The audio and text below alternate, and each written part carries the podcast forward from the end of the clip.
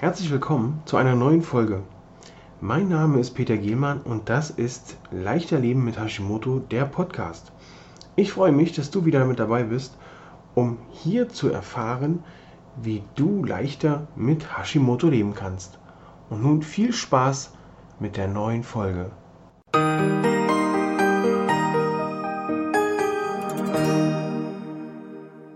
In dieser Woche befassen wir uns ja mit Nahrungsergänzungsmitteln, die man zuführen kann, beziehungsweise mit Mineralstoffen, die es, die es unter anderem oder unter Umständen erforderlich machen, mit Nahrungsergänzungsmitteln äh, das Immunsystem zu unterstützen, weil wir die Sachen vielleicht nicht mehr so aus der äh, alltäglichen oder täglichen Ernährung rausziehen können, wie vielleicht noch vor ein paar Jahren. Ähm, in der letzten Folge haben wir uns mit dem Eisen beschäftigt. Heute geht es um Selen. Hashimoto und Selen oder Hashimoto und Selenmangel. Was kommt da auf uns zu? Brauchen wir Selen wirklich? Was macht Selen überhaupt? Das wollen wir in dieser Folge ansprechen. Los geht's. Ich bin Peter und als Gesundheitscoach begleite ich dich in ein leichteres Leben mit Hashimoto. Selen, was ist das überhaupt? Selen ist ein Mineralstoff, der eine sehr hohe antioxidative Wirkung entfalten kann, Wirkung hat ähm, und auch zusätzlich für deine Schilddrüse sehr wichtig ist. Bei der Autoimmunkrank bei Autoimmunkrankheiten bei der Schilddrüse, also hier bei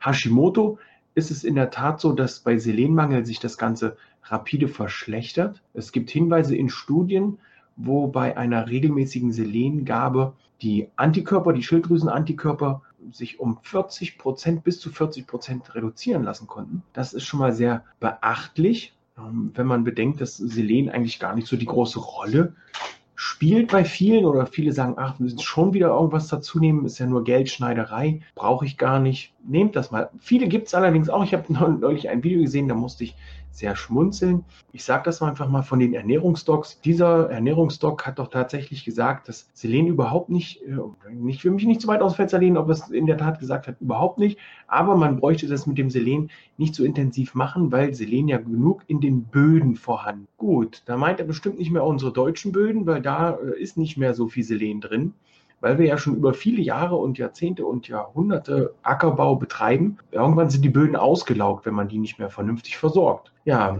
wie erkenne ich nun einen Selenmangel? Ja, der ist relativ tückisch, weil er hier sich genauso zeigt oder genauso tückisch zeigt wie andere Vitalstoffmängel, die hier unseren Organismus äh, mit unterstützen. Relativ unspezifisch, also wieder, wieder mal typisch Hashimoto, schwer zu greifen.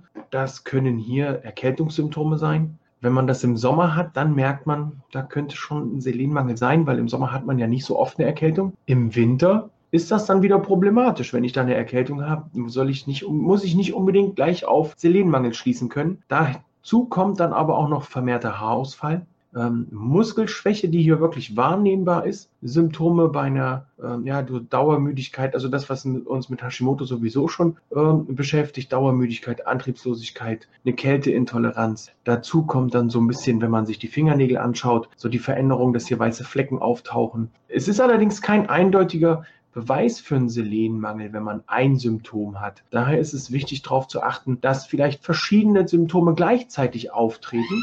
Und ähm, da ist es dann wichtig, einfach beim Hausarzt das Ganze abzuklären und zu testen. Vollständiges Blutbild beim Hausarzt abfragen und schon weißt du, ob du einen Selenmangel hast. Ähm, in welchen Lebensmitteln, nun wirst du dich fragen, muss ich unbedingt was hinzuführen oder kann ich vielleicht, äh, reicht es aus, wenn ich Lebensmittel zu mir nehme? Hier kann man mit äh, bestimmten Lebensmitteln auch schon seinen Selenmangel decken. Es ist weniger in pflanzlichen als in tierischen Nahrungsmitteln äh, vorhanden. Also der, die Selenwerte in den pflanzlichen Nahrungsmitteln sind hier, jetzt hänge ich. Also ähm, es gibt deutlich weniger pflanzliche als tierische Nahrungsmittel so, die einen äh, relativ hohen Selenwert aufweisen.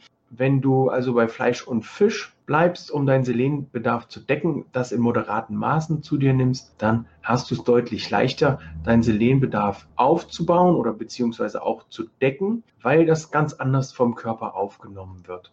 Bei den Paranüssen ist es zum Beispiel so, dass wir hier 1917 Mikrogramm auf 100 Gramm Paranüsse haben, gefolgt von der Kokosnuss mit 810 Mikrogramm pro 100 Gramm. Dann haben wir hingegen das Lammfleisch mit 220 Mikrogramm auf 100 Gramm. Nun wirst du sagen, was erzählt der Peter da für Quatsch? Schweineniere 200 Mikrogramm pro 100 Gramm, das ist ja deutlich weniger als das, was hier die pflanzlichen Sachen haben. Das wird aber anders aufgenommen und anders verarbeitet. Kann man Selen auch zu viel aufnehmen? Ja, das kann man, weil es äh, im Gegensatz zu Vitamin C und Vitamin B kein wasserlösliches, kein wasserlöslicher Vitalstoff ist, sondern ein Vitalstoff, also der abgespeichert wird. Hier kann man also wirklich eine Überdosierung ähm, her, herbeiführen, weil das überschüssige Selen nicht einfach so ausgeschieden wird, wie zum Beispiel bei Vitamin B oder bei Vitamin C, da wird das direkt rausgespült, was zu viel ist. Ist also möglich, dass hier eine Überdosierung stattfindet. Wenn man das Ganze aber mit normaler Nahrung zu sich nimmt, da gibt es einige Studien, die dann sagen, dass es mit Sicherheit schwierig wird bei Selen, wenn man das nur über die Ernährung aufnimmt, eine Überdosierung herzustellen. Eine empfohlene Dosierung, wenn man es zusätzlich nimmt, 100 bis 400 Mikrogramm. Man sollte eine Gesamtdosis von 400 Mikrogramm allerdings nicht überschreiten. Also Gesamtdosis von 400 Mikrogramm, wenn man das aus der Nahrung zieht und aus den Nahrungsergänzungsmitteln, um sich da langsam zu gewöhnen. Es gibt allerdings auch Selenräuber, also Selen, ja, Stoffe, die dem Körper Selen entziehen. Und da ist es auch wichtig zu schauen, das können zum Beispiel viele Antibiotika sein, die wir zu uns nehmen, zu uns nehmen müssen, weil der liebe Onkel Doktor das gesagt hat. Dann gibt es viele Asthma- und Allergiesprays, die dafür sorgen, dass Selen verbraucht wird. Medikamente für Diabetiker, das ist äh, schon wieder sehr abenteuerlich, weil wir ja auch viele Hashimoto-Patienten haben, die Diabetes haben. Ja, und wenn man hier also Hashimoto hat, was Gutes für die Schilddrüse tun will, ist es schon wichtig, Selen zu nehmen. Wenn man dazu noch Diabetiker ist, dann sollte man auf jeden Fall mit seinem Arzt Rücksprache halten, wie viel Selen denn möglich ist, notwendig ist, um hier vernünftig ähm, zurechtzukommen.